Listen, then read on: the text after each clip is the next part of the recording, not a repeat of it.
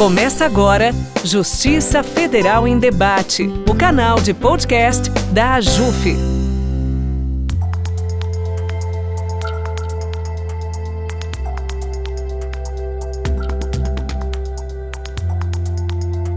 Olá, ouvinte! Está no ar o quadro Entrevista do podcast Justiça Federal em Debate. Eu sou Priscila Peixoto, sigo com você a partir de agora. Pode chegar, seja muito bem-vinda e muito bem-vindo.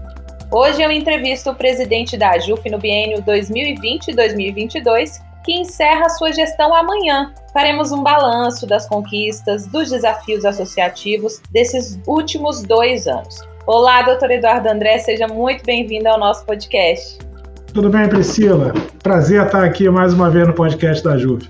Senhor, como sempre, muito receptivo e muito bem-vindo, doutor. Bom, para a gente começar a fazer esse nosso balanço de gestão, eu quero que o senhor diga para a gente como foi estar à frente da AJUF por esses dois anos.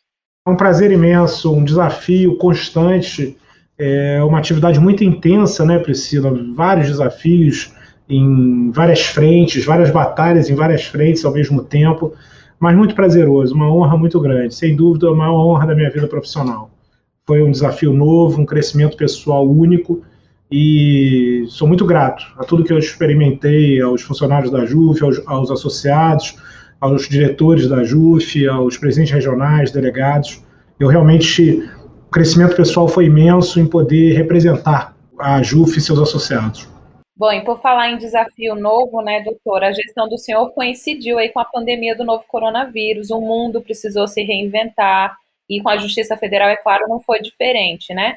Como que o senhor avalia o desempenho dos magistrados federais nesse período? Quais foram os principais aprendizados? É, na verdade, a gente o principal efeito, o primeiro efeito, é o acerto que a gente teve na escolha do processo eletrônico, né, Preciso? Desde 2005 a gente vem trabalhando nisso e agora a gente conseguiu ter um resultado melhor que outros ramos da justiça, exatamente por a gente estar pronto para isso. Então, o compromisso dos juízes federais o, e juízas federais o bom atendimento, mesmo sem a presença, sem o trabalho presencial, foi o diferencial. Eu acho que a Justiça Federal ela sai mais forte ainda da pandemia, exatamente por esse desempenho de produtividade, de compromisso, da gente conseguir se adaptar com mais rapidez a toda essa nova realidade, terrível realidade, mas que a gente conseguiu resguardar direitos para a população em razão do nosso acerto do processo eletrônico. Bom, e como o senhor falou, uma readaptação, um desafio que foi claramente superado, assim, mas mesmo diante desses desafios, é importante dizer que a JUF conseguiu marcar presença nos três poderes, né, doutor? No Legislativo, por exemplo, a gente teve a aprovação da criação do Tribunal Regional Federal da Sexta Região, ampliação dos tribunais regionais federais, recentemente as novas regras dos honorários periciais, que foi tão discutida no Congresso Nacional, né? Essas discussões deram lugar, inclusive, à Lei das Perícias, que é a Lei 4.491 de 2022, que foi sancionada agora em maio. Como que se deu essa atuação da AJUF no Congresso, doutor? É, na verdade a AJUF conseguiu. Primeiro que a gente nunca deixou de ir, né? Eu estava em Brasília todas as semanas, mesmo durante a pandemia, e eu sempre comparecia à AJUF e estava em Brasília para despachar com os senadores e deputados que lá estavam. Mas a gente fez muitas reuniões online, via Zoom, com os parlamentares, encontrou muita receptividade para esses três projetos que você citou, e isso permitiu uma boa visão da Justiça Federal e da AJUF pelo Legislativo. É muito importante, Priscila, esse diálogo com o Legislativo.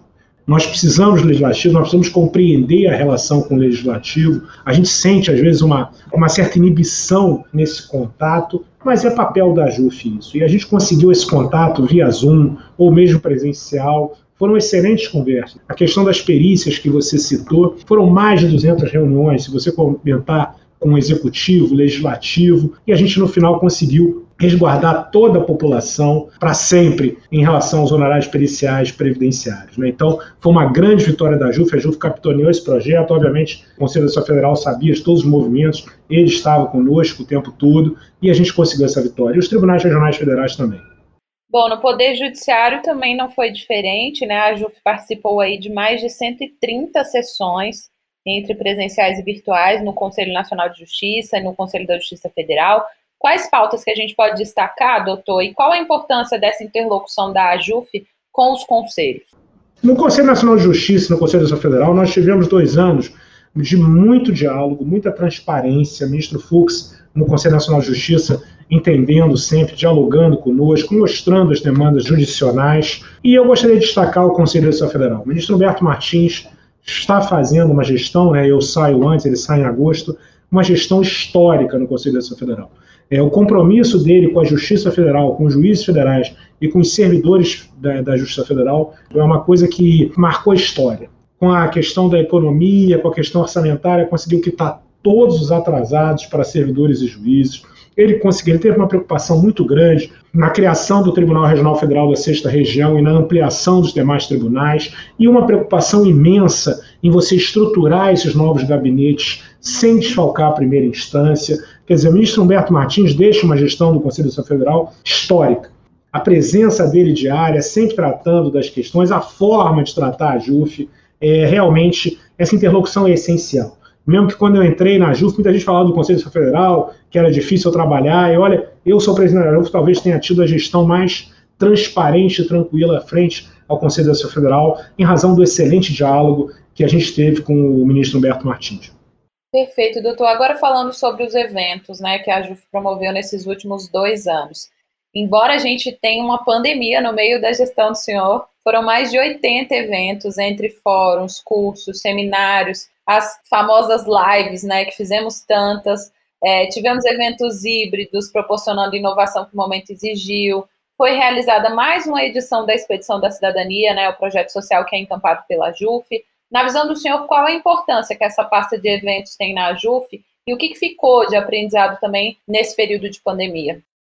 Priscila, nós fizemos, né? Esses eventos são essenciais para você, primeiro, debater as, as várias especializações do federal, trazer mais subsídios para os colegas, mais conhecimento para os colegas, isso é essencial. É, esses eventos são primordiais para isso. A interação entre os colegas, né, o conhecimento entre os colegas, isso é importante para qualquer associação e para a JUF não é diferente. Nós conseguimos nos adaptar para os eventos todos online, né, depois híbridos. Nós fizemos alguns eventos presenciais, como dois Fonagefs, o Fonacom, o Fonacre. A gente voltou a fazer eventos o evento Ajuste Mulheres, agora em Brasília, quer dizer, a gente conseguiu fazer. Esses eventos são importantíssimos.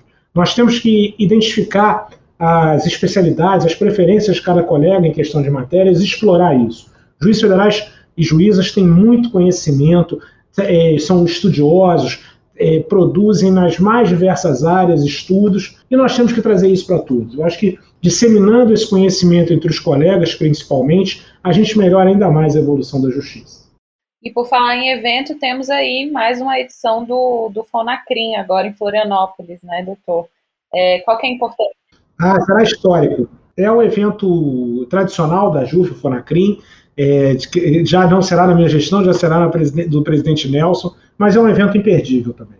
Excelente, doutor. A gente vai chegando ao final da nossa entrevista. Eu gostaria de agradecer o seu apoio, a sua participação em nosso podcast, que inclusive é um fruto da sua gestão. Né? Eu quero ainda, em nome da nossa equipe, desejar bons ventos, ainda mais sucesso nessa nova etapa da sua carreira. Foi uma honra trabalhar com o senhor, com toda a diretoria da gestão. Obrigada por sempre participar aqui do nosso podcast. Priscila, eu que agradeço. Queria é, terminar falando isso. A nossa escolha pelos podcasts, pelos vídeos de um minuto semanais sobre a palavra do presidente, nossas lives com os associados, nossas reuniões com delegados e regionais mensais via Zoom foram uma escolha muito feliz. Nós nos aproximamos dos associados e pudemos debater muito mais. Eu que sou grato a vocês e a todos os funcionários da JUF por todo esse período. Muito obrigada, doutor, e muito obrigada a você, ouvinte, que ficou conosco até aqui. Fique por dentro das notícias da JUF em nosso site, ajuf.org.br e também nas redes sociais, ajuf oficial. Uma boa semana e até a próxima. Você ouviu Justiça Federal em Debate, o canal de podcast da AJUF.